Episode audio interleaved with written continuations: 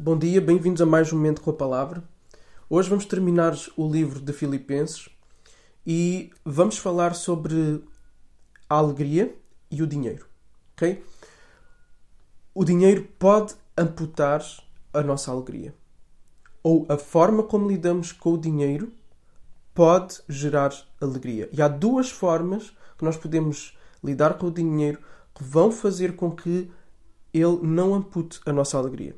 E é isso que vamos ver hoje. Vamos ler então para já a partir do versículo 10. Fiquei muito alegre no Senhor, porque agora uma vez mais renasceu o cuidado que vocês têm por mim. Na verdade, vocês já tinham esse cuidado antes, só que faltava-vos oportunidade. Digo isto não porque esteja necessitado, porque aprendi a viver contente em toda e qualquer situação. Sei o que é passar necessidade e sei também o que é ter em abundância. Aprendi o segredo de toda e qualquer circunstância, tanto de estar alimentado como ter fome, tanto de ter em abundância como de passar necessidade. Tudo posso naquele que me fortalece. E aqui temos aquele versículo conhecidíssimo da Bíblia que muita gente já ouviu, já falou. Tudo posso naquele que me fortalece. Então, para nós o entendermos bem, precisamos de ter em conta o seu contexto. Tá bom? Então, no versículo 10, Paulo vai dizer que fica muito alegre. E mais uma vez temos aqui esta palavra que é um refrão constante ao longo desta epístola. E Paulo não só diz que fica alegre, como ele diz que fica muito alegre. E ele fica muito alegre no Senhor porquê? Porque ele está a ser alvo do cuidado dos filipenses.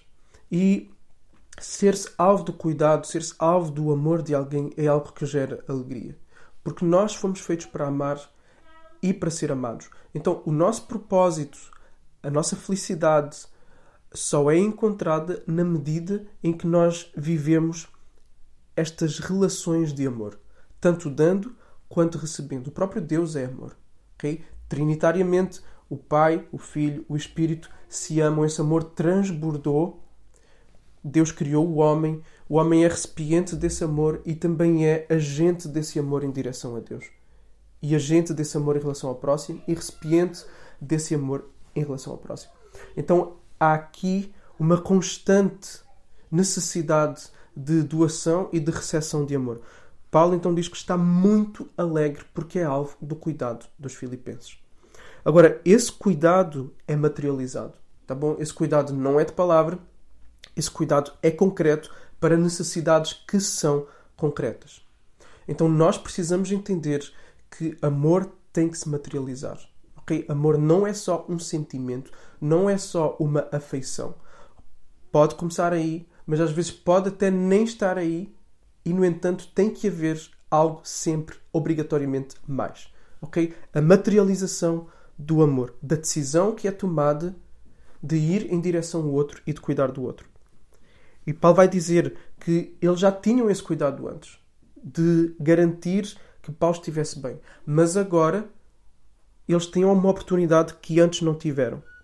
E Paulo aí está a referir-se ao apoio financeiro. Paulo está a referir-se ao sustento dele. E Paulo vai dizer, digo isto, não que esteja necessitado neste momento. Porquê? Porque Paulo vai definir aqui, vai trazer a sua definição de necessitado.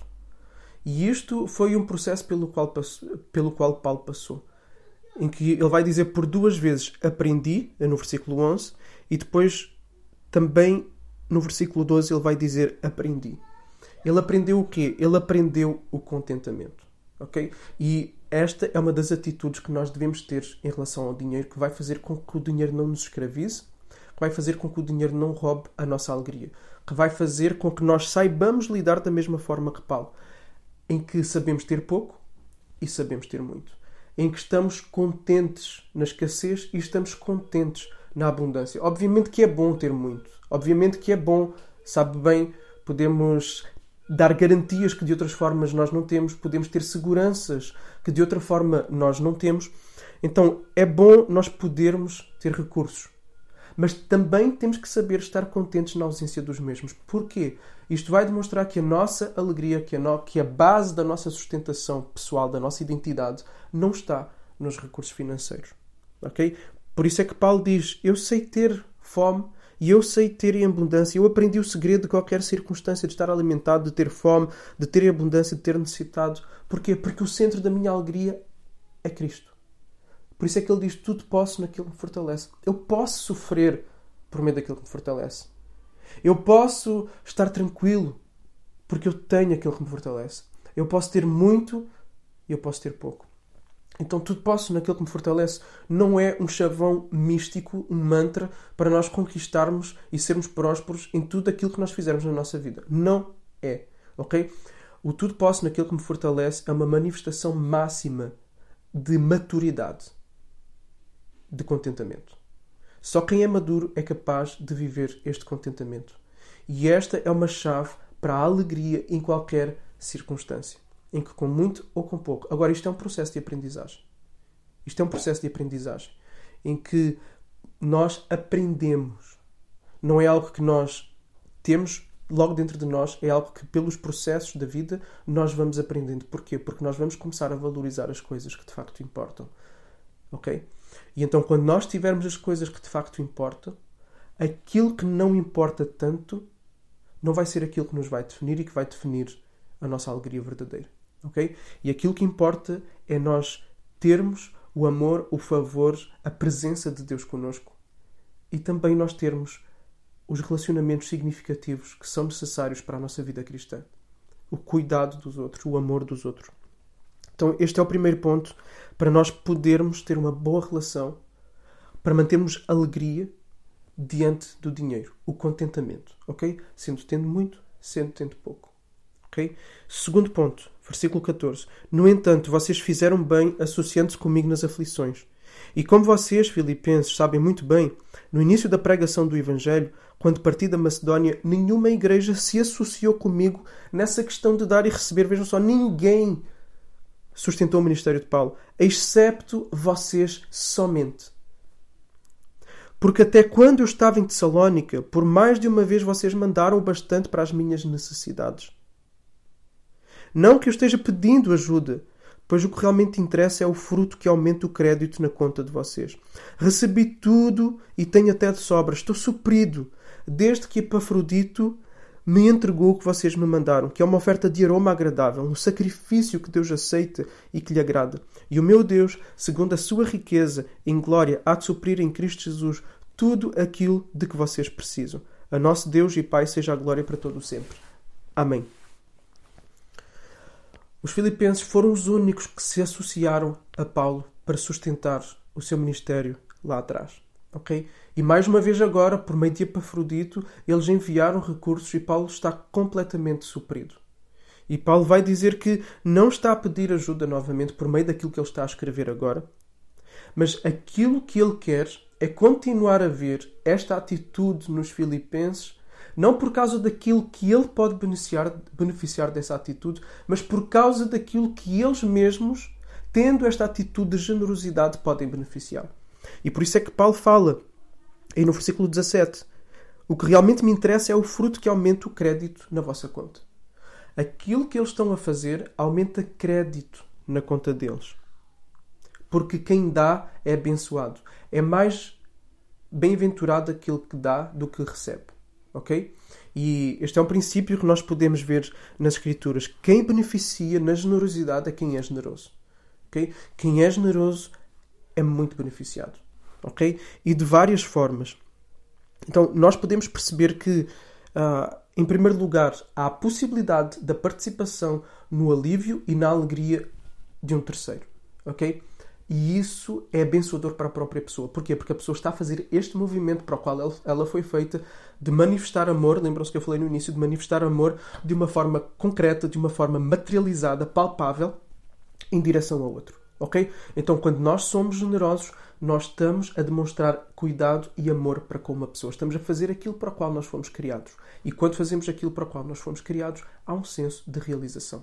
Ok? Então, nós ganhamos mais é um ato de adoração. E Paulo fala isso. É uma oferta de aroma agradável, um sacrifício que Deus aceita e que lhe agrada. É uma oferta, é uma entrega. Um dos sacrifícios que o povo no Antigo Testamento era chamado a dar eram as ofertas voluntárias, em que eles traziam um animal e o animal era inteiramente queimado. Não era requerido, mas eles o faziam voluntariamente, ok? Era uma expressão de adoração, ok? Não era para expiação de pecado, mas era uma expressão de gratidão, de adoração, uma manifestação de amor, de prazer, de satisfação em Deus e por isso a pessoa doa. Então, aquilo que eles estão a fazer é uma manifestação de adoração. Dar ao outro, suprir as necessidades, aqui no caso do ministro, de quem anuncia o Evangelho, de quem trabalha pelo bem das almas dos outros, que se dedica inteiramente a isso, separando-se para essa obra, quem dá está a abençoar-se a si mesmo, ok? Está a abençoar o outro e, por conseguinte, está a receber bênção também. Porquê? Porque está a praticar um ato de amor, está a praticar um ato de adoração a Deus. Então, não é só para o outro, é também para Deus, ok? Isso é importantíssimo. Sempre que somos generosos em direção a quem trabalha em prol do avanço do reino, do, do Evangelho, quem cuida das nossas almas, nós estamos a adorar a Deus. Ok? Mas há a promessa de que Deus irá suprir de tudo aquilo que nós precisamos, ok? Quando nós somos generosos, Deus vai nos suprir, ok? Agora, muita atenção aqui. Não é uma moeda de troca, ponto 1. Um. Ponto 2. Aquilo que nós precisamos é diferente do que aquilo que nós achamos que precisamos. E Deus sabe aquilo do que precisamos. E às vezes a escassez pode ser aquilo que nós precisamos. E ainda assim vamos estar a ter o suficiente para que a nossa vida possa ser mantida. Ok? Então, o Salmo 23 fala exatamente isso. No Salmo 23 nós temos um pastor que cuida de nós e que nos dá tudo aquilo que ele sabe que nós precisamos. Então, o que nós não temos é em função daquilo que Deus sabe que nós precisamos e o que temos é aquilo que Deus sabe que nós precisamos. Ok? Então, Deus sempre vai suprir tudo aquilo que nós precisamos segundo a perspectiva dele. Mas, quando nós somos generosos, nós destruímos a ganância ok? Nós destruímos a ganância, nós começamos a fazer este movimento de sair de um ponto em que nós estamos centrados em nós mesmos, a agarrar as coisas que nós queremos ter para benefício próprio e nós doamos para o outro, abrimos mão da ganância, destruímos a ganância em nós. Nós aprendemos a valorizar aquilo que de facto importa e nós começamos a perceber que importa mais o bem-estar do outro do que a minha abundância, do que aquilo que eu posso tentar adquirir para mim. Até porque até isso é relativo, porque embora eu possa juntar muito para mim, a qualquer momento as circunstâncias mudam, porque tudo isto é volátil. E se eu não aprendi a me alegrar, a sustentar a minha felicidade, a minha identidade naquilo que de facto importa, então o chão debaixo dos meus pés vai todo desaparecer, ok? E neste tempo de pandemia muitas pessoas têm perdido negócios e têm entrado num pânico, ok? Numa angústia. Por isso, vamos investir Vamos aprender estes dois caminhos, tá bom? Para sermos alegres diante dos recursos. Na abundância deles, na escassez deles, não interessa. Diante dos recursos. Um, vamos aprender a estar contentes em qualquer circunstância.